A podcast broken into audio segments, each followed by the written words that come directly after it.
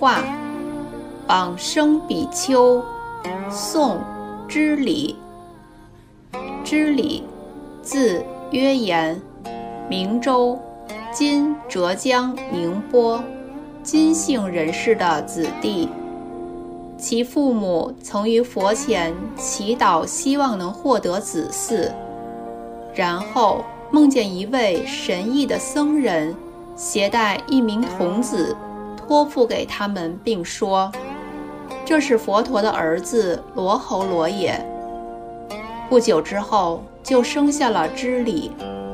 知礼七岁时丧母，哀嚎哭泣不止，并白父亲要求出家，因此前往太平兴国寺，依止弘玄法师而得剃度。等到年纪稍长，依止宝云寺的一通法师学习天台教官，对于圆顿大教的要旨，只要一经教导，即能了解。宋太宗淳化年间（公元990年至994年），所依止的一通法师既然已经入寂往生。因此，接受迎请而主持潜福寺。不久，又迁移到宝恩院，在当地开始宣扬天台教观，学人门徒接踵而至。又一年，明州大旱灾，知礼与慈云尊士法师一起修习金光明忏法，约定。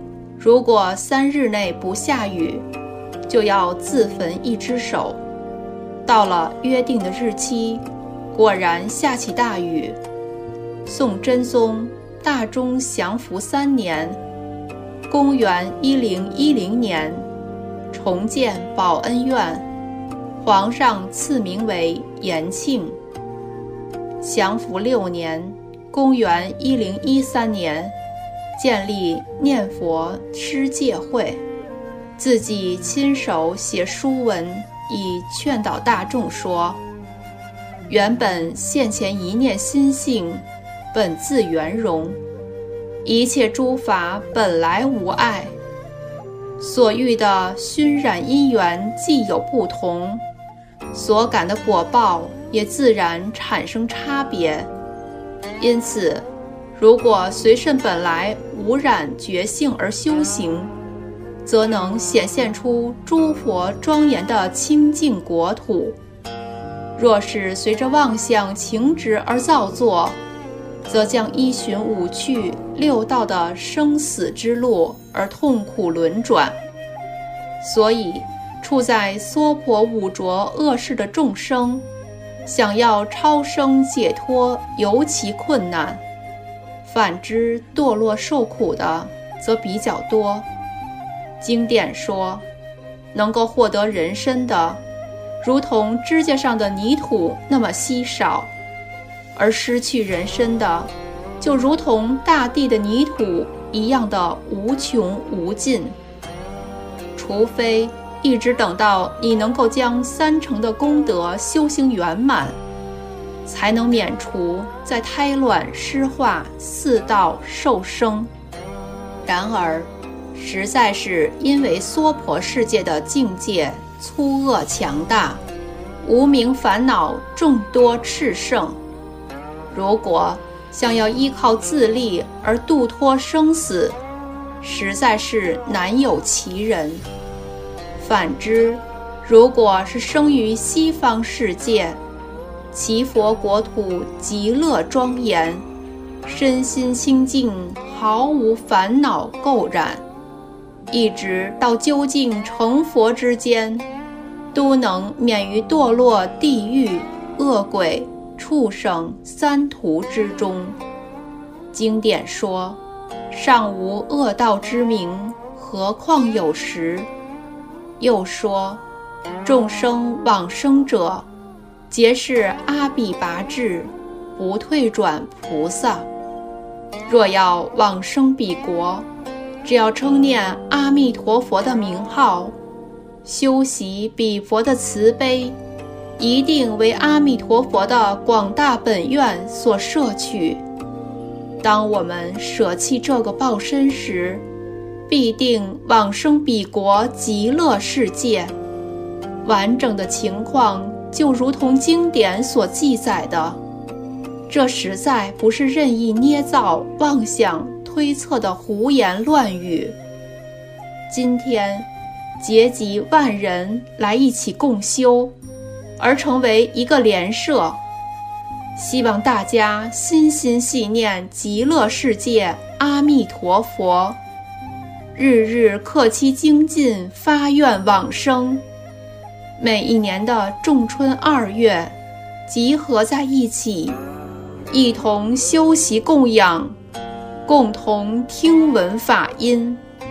汇集万人的心意，合成共同一致的志向，使大家圆满成就净土的清净功业，达到求生极乐世界的誓愿。更何况，在劫浊的娑婆世界，寿命短暂，生命的光芒就如同风中的烛火，只要一口气不来。三途的恶相即刻现前，怎么可以自我宽松懈怠，毫不思维将来可能的果报呢？希望大家应当要依照佛陀的教化，不可随顺个人的情意欲望，顿时止息妄想攀缘的心，唯独精进不懈的忆佛念佛。自从知礼发起结集联社之后，每年只要到了二月十五日，都会举办法会，最后成为惯例。知礼曾经集合十名僧人，一起修行法华忏法三年，契约三年忏悔完毕后，将要焚身供养法华经。以求生净土，后来为大众所阻止，因此没有完成愿望。然后又召集十名僧人，修习大悲忏三年，燃三根手指供养诸佛。北宋真宗天熙四年（公元1020年），驸马李遵顼。将知礼的高尚德行上奏朝廷，因此皇上赐号为法治大师，并敕令住持世间弘扬教法。知礼认为，从前的许多祖师以及阐扬净土法门的贤者，大多只谈论净土的事项，而较少开示做官的法门。这样虽能暂时教化当世的根基，但是未能穷究圆顿的义理。因此，取天台智者大师的《观无量寿经》书，极力研究它义理深奥的地方，究竟通达的畅言阐释其中玄妙的宗旨。而著作成《妙宗钞万言》，他在释经题时，大略是这么说：观者，总举能观，也就是十六种观法。无量寿佛是举所观境的最重要之处，并以此统摄其他十五种所观的境界。能观都是一心三观，所观的都是三谛一境。毗卢遮那佛遍满一切处，一切诸法都是佛法。因此，所谓众生本性具足一切功德的佛性，并非自生，也非他生，非因非果，当下即是圆满具足。本来清净而究竟觉悟的体性，所以大乘起信论说，所谓觉的意义呢，就是心体离念的意思，而离念的相状，就是等同虚空法界，无处不周遍。一真法界平等一相，就是如来的常住法身。依此法身而指出众生本具的觉性，称为本觉。由前述可知，果地佛果圆满而明觉的体性，就是我们凡夫本来具有的性德。因此。佛陀一切言教所谈的修行法门，无不是为了显示此本来具足的觉悟体性、佛性。所以说，四种三昧，通通称为念佛。一、常坐三昧，即一行三昧；二、常行三昧，即波舟三昧；三、半行半坐三昧。即法华三昧，四非行非坐三昧，可名随自意三昧。详见摩诃止观。虽然这些都称为念佛、念觉性，然而这些都是以一般通途的方式来显示诸佛性体，而如果是西方净土十六关门。以及波州三昧，就是凭借着比极乐世界一正庄严的境界，用微妙不可思议的观察，专就极乐世界阿弥陀佛来显示众生本来具足的真佛性体。虽然凭借了极乐世界的境界来做观想，但是必须要知道。无论极乐世界的依报正报，都是同居于一心之内，心性遍周法界，无有一法不是唯心所造，无有一法不是本性具足。如果有丝毫一法从心外所生，则不名为大乘观法。所谓的心性。是具足一切法，变造一切法的。然而，实在来说，也没有能具所具，能造所造。即心就是法，即法就是心。能造的因缘以及所造的一切法，皆悉当处全是心性。因此，今日所观想的境界。无论极乐世界的依报正报，乃是以法界的心来观想法界的境，而往生于法界之内的依报正报色法心法，如是则名为为一、为正、为色、为心、为观、为境。因此。解释“观”字，用一心三观；解释“无量寿”，用一体三身。《观无量寿佛经》的经体、经宗和利用，其义理都是属于原教，叛教都是属于顿教。寄予诸位修行的人，观行虽然甚深微妙。